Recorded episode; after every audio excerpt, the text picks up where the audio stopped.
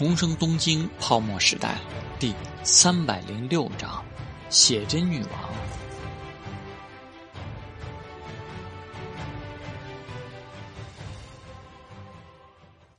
上田正玉和木下秀峰不知道他为什么说到这里来，不是在聊陶家吗？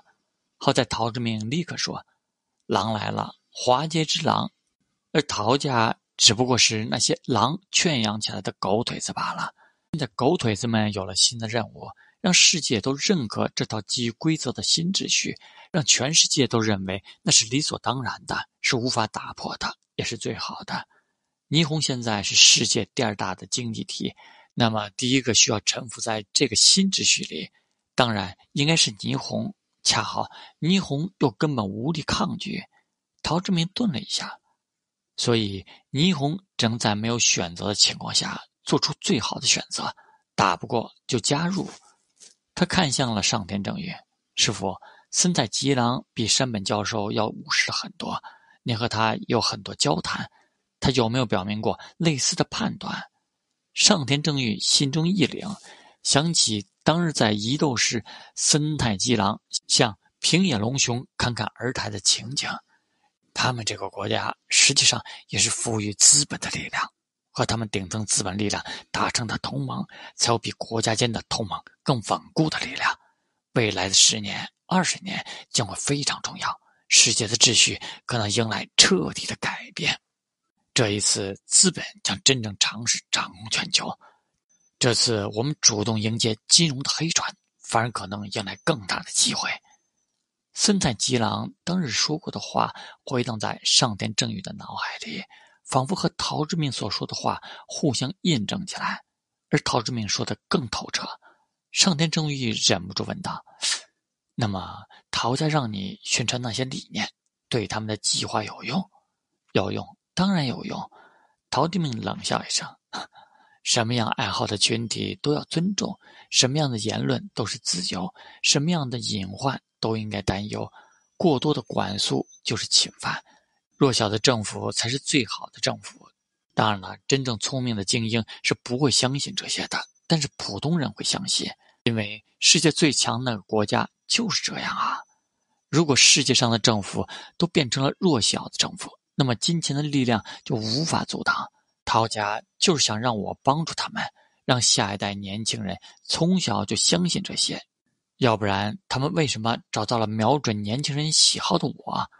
某种程度上来说，赤岩薪水是很爱这个国家，做着他认为正确的事啊。陶之明赞了一句：“了不起啊！”然后又叹道：“可惜呀。”为什么可惜？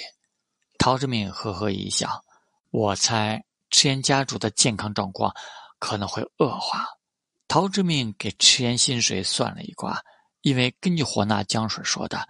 赤岩薪水可不仅仅只是想打点擦边球，那样的话，他还可能作为平衡夏国的工具，让两边的关系时好时坏。但问题是，赤岩薪水是真心觉得霓虹已经是时候成为一个正常的国家了。节日被割掉之后，哪还能长得出来？除非投个胎，彻底重新做人。所以，赤岩薪水明年很可能是有血光之灾或者病厄之灾的。更何况，陶雅人还想拉拢陶之命，帮他们做事呢。而陶之命已经暗示过了，陶之命没有对上天正宇他们说，陶雅人真正看重自己的，其实不是他把事业重心瞄准了年轻人，而是他夏国后裔的身份。因为陶雅人总是点到他去香岛的事，那么不用说，主要的原因是因为他们找到了一个在华语世界也会很有影响力的潜力股。所谓陶家的力量，主要的根基在霓虹，而自己目前的根基也在霓虹，自然是最好控制的人。更何况夏国的开放，首战取经的就是霓虹啊！霓虹的影响力是最容易传输到夏国的，这一点他们判断的没错。陶之明也是从上天正月他们说的那些陶家事迹里看出了线索来。然而，经过这一番长谈，回去之后的上天正月和木下秀峰却大受震撼。上天晴子和上天夏娜也从他之前透露的只言片语里知道今晚可能很重要，因此看到神情有些呆滞的上天正玉就很焦急。事情很糟糕吗？不是，上天正玉摇摇头。大郎他，他怎么了？上天下那赶紧问道，目光紧张的不行。他，上天正玉看向了女儿，唏嘘的说道：“实在深不可测呀。”上天下那问号连连，上天正玉感慨不已。今晚从他口中得到了了不得的剖析，仅仅一次见面，就将那个神秘敌人的底细和目的掌握的。一清二楚，放心吧，他有应对之策。上天下那放松了下来，又喜又恼，表现的魂不守舍，就是为了想要夸一夸他吗？陶之命今天说出来的分析，确实让上天正月和木下秀峰对今后数年间霓虹的变化都有了一些隐隐的判断。他望了望窗外沉沉的夜色，不由得唏嘘起来，无法阻挡了。悬崖边狂欢的时代，什么？上天下那不知道父亲大人为什么突然变得文艺起来。上天正玉收回了目光，看向了女儿，沉默了许久，才牵起她的手。夏娜，此后就是惊涛骇浪般的新时代了。虽然很惭愧，但是一直站在他身边，也许会是最安全的。这恐怕就是命运。他一次次地证明他的不同凡响，你已经和他无法分割，就选择坚定的相信他吧。他无法想象陶志明所说的那场收割到来之时，未来会是什么样的。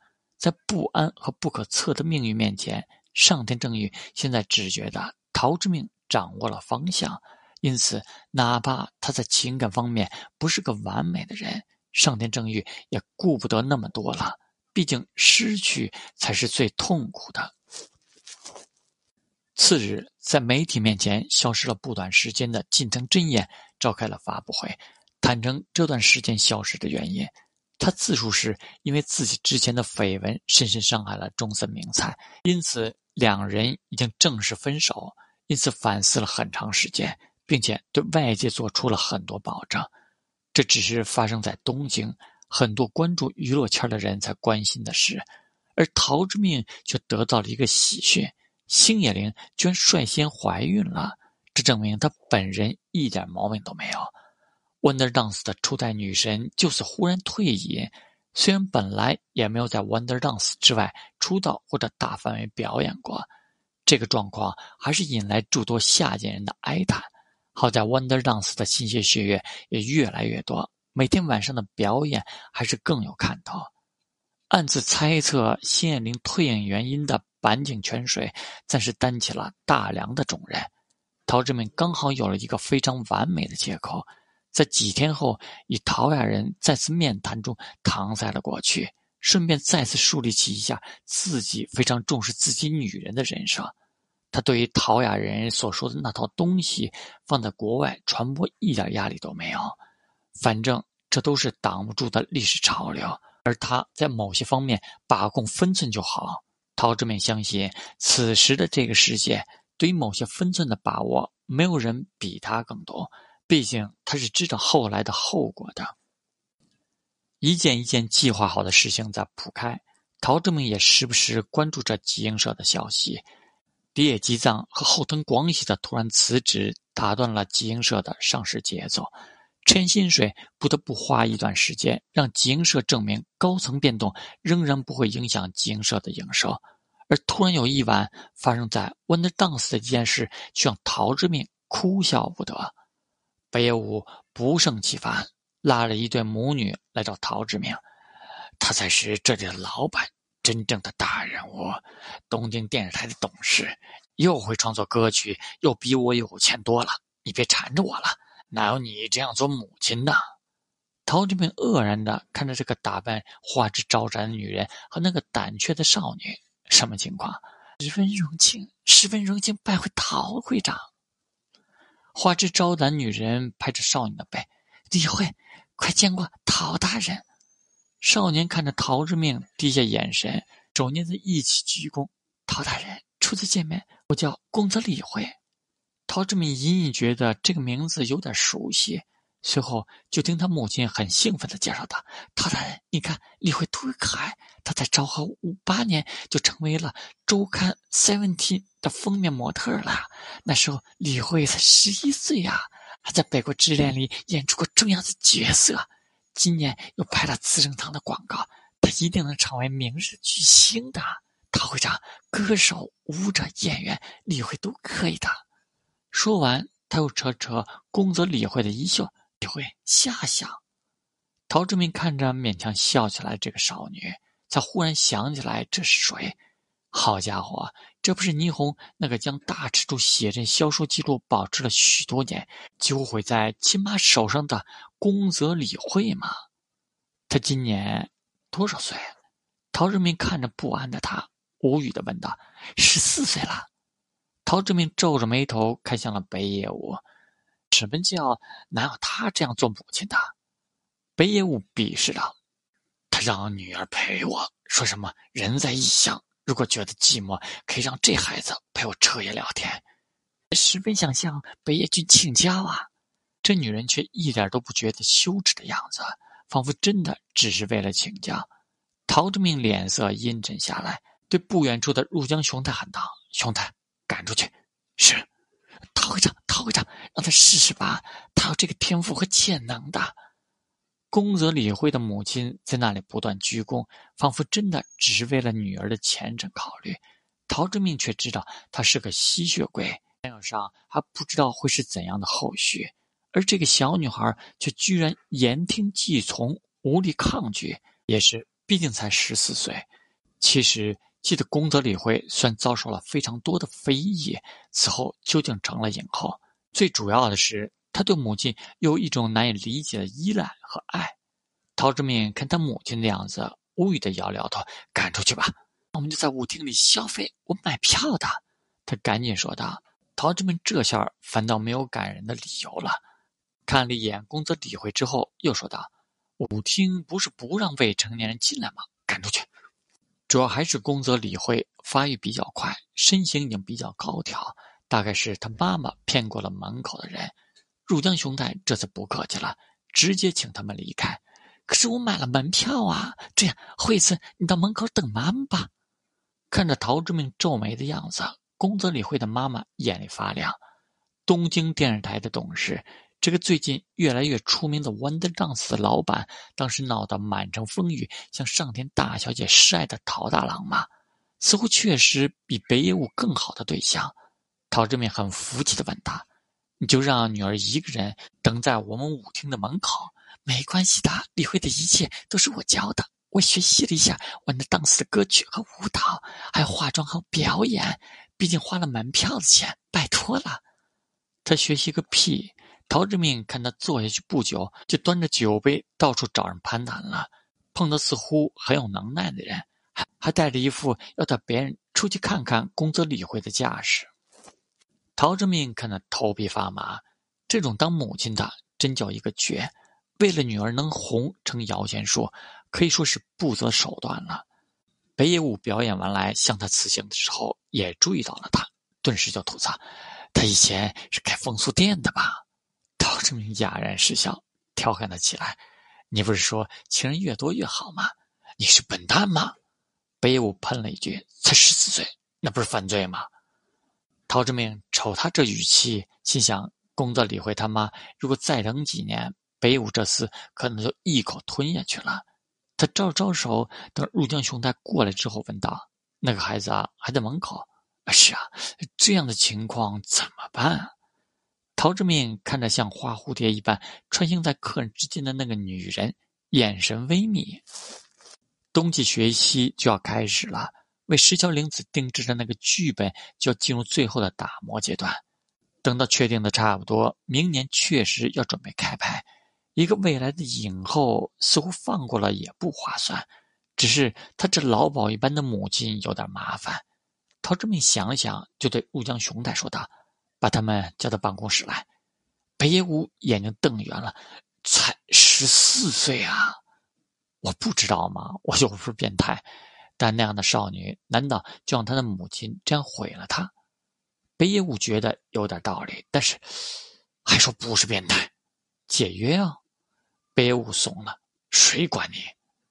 陶之命坐在了办公室里，一直等着宫泽理惠母女到来，也没有开口。屋子里的气压有点低，入江雄太站在一旁，脸上的巴拉显得凶凶的。陶志明冷冽的盯着宫泽理惠的母亲一阵，随后问道：“挑女儿赚钱？”无视她的年龄和不安情绪到了这种地步，只是母女俩相依为命到了这种程度，既然李慧又可以拍摄广告和出演电视剧的能力，希望她有个美好的未来。陶志明估摸着，毕竟还是这个时候，他的胃口可能也不算大，只不过随着女儿越来越有吸金能力，他肯定是越来越膨胀。陶志明又问：“没有上学吗？”是的，没有考上高中。陶志明冷冷的问道：“今天晚上这种事已经不是第一次做了吧？工作理会对吧？你来回答。你妈妈之前有让你陪过男人吗？”宫泽理惠害怕的看了一眼母亲，随后才怯怯的说道：“喝酒有关，所以还只是为了赚钱。”陶志明的气场不是他母亲所能抵御的，一时说不出话来。让他试一试也可以。陶志明微眯着眼睛。四年的封闭培训生，我会一次付给你一笔费用，所有的合作关系由 Wonder Dance 负责经济。等他成年以后的收入只会付给他。